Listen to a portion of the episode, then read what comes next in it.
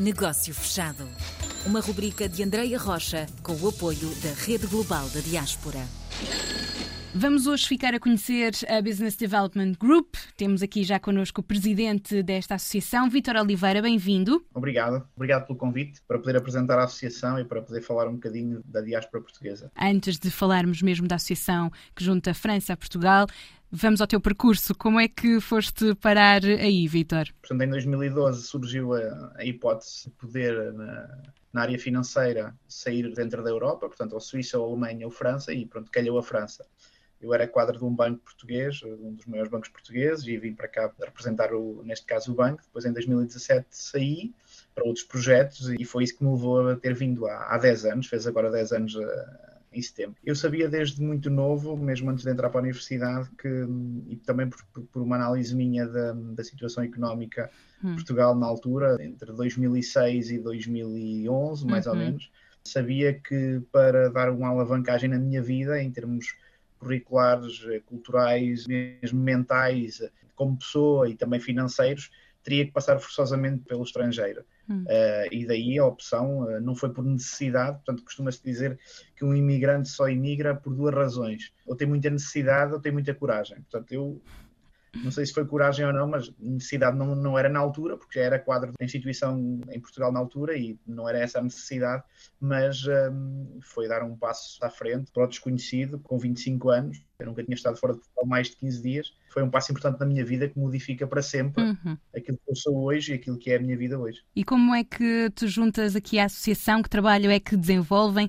Partilha connosco com os ouvintes que estão espalhados pelo mundo e que se calhar não conhecem. Eu, de, eu desde sempre, desde muito novo, estive muito ligado à, à área social, à área política, associativo, associativismo. Fundei uma associação, fui presidente de uma associação e fundei uma associação de estudantes na escola secundária onde, onde andava.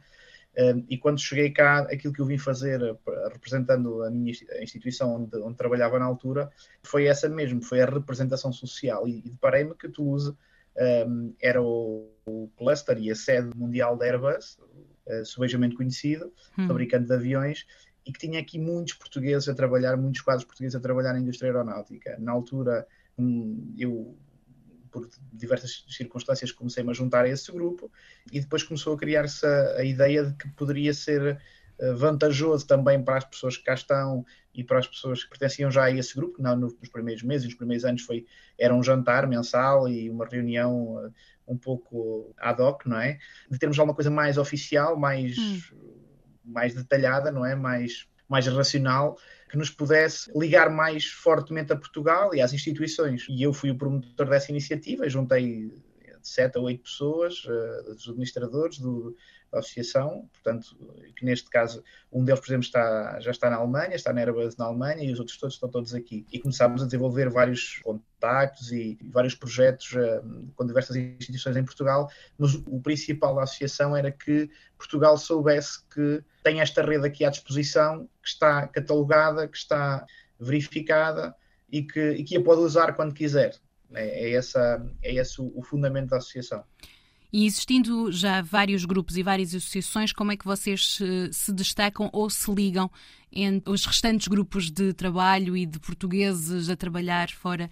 Neste momento, a rede global pode ser esse ponto de convergência, mas até este momento da rede global da diáspora, como é que vocês operavam? Era só dentro dessa área ou havia aqui parcerias e trabalho conjunto com outras associações? Estávamos já identificados pela, também pela, pela ICEP em Paris, portanto, diversos eventos em Portugal que já, que já participámos uh, no domínio da aeronáutica hum. e não só, tivemos aqui concretizar será, por exemplo, 70% para 30% de outras áreas, okay. mas também já participámos.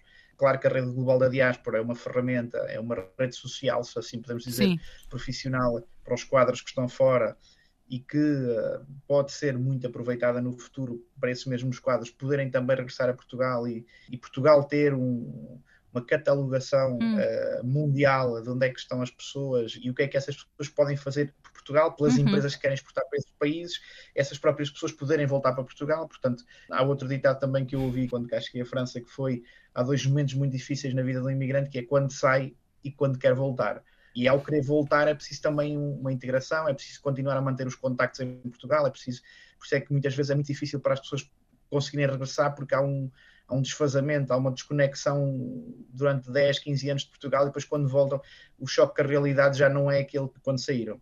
A minha, a minha ideia com a rede global da diáspora é esta, é de começarmos a estar mais ligados à, à, rede global, ajudar a que quem quer voltar e que quem quer vir para cá, e não só, não, não só em França, portanto, em outros países que temos contactos, um, acho que ainda nos falta muito ainda para conseguirmos explorar bem a nossa diáspora tendo este tópico do regressar, o que é que faria falta na rede global para conseguirem ter essa base, essa rede? O trabalho que está a ser feito é um trabalho notável, não é? Portanto, ou seja, isto está a ser feito era feito já, já tinha sido feito por algumas administrações públicas e para uma parte da administração pública, hum. na parte do MNE e noutras, noutras áreas, nas câmaras municipais num ou noutro sítio, mas não com esta dimensão. Portanto, o que falta é, é tempo neste momento para, para conseguirem realizar o projeto como querem, não é? Chegarem cada vez a mais sítios, cada vez a mais pessoas e quanto mais pessoas tiverem, mais há capacidade para haver uma capilaridade cada vez maior, não é?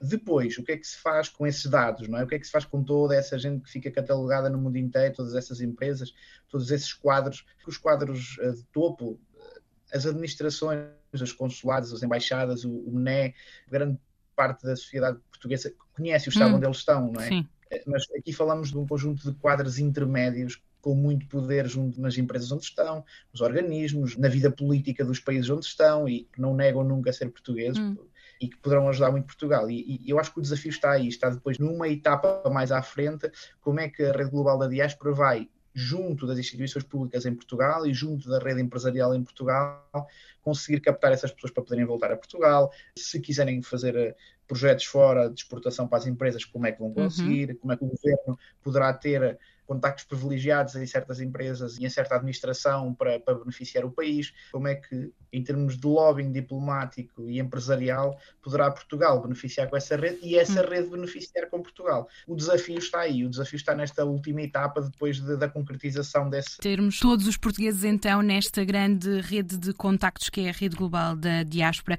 Vítor, obrigada pela participação esta semana no Negócio Fechado. Obrigado, Andréia, e obrigado a toda a rede global da diáspora que fez a última apresentação na Europa e que eu tive a oportunidade de acompanhar. Pessoas muito profissionais e dedicadas e o projeto é muito importante para o país e, hum.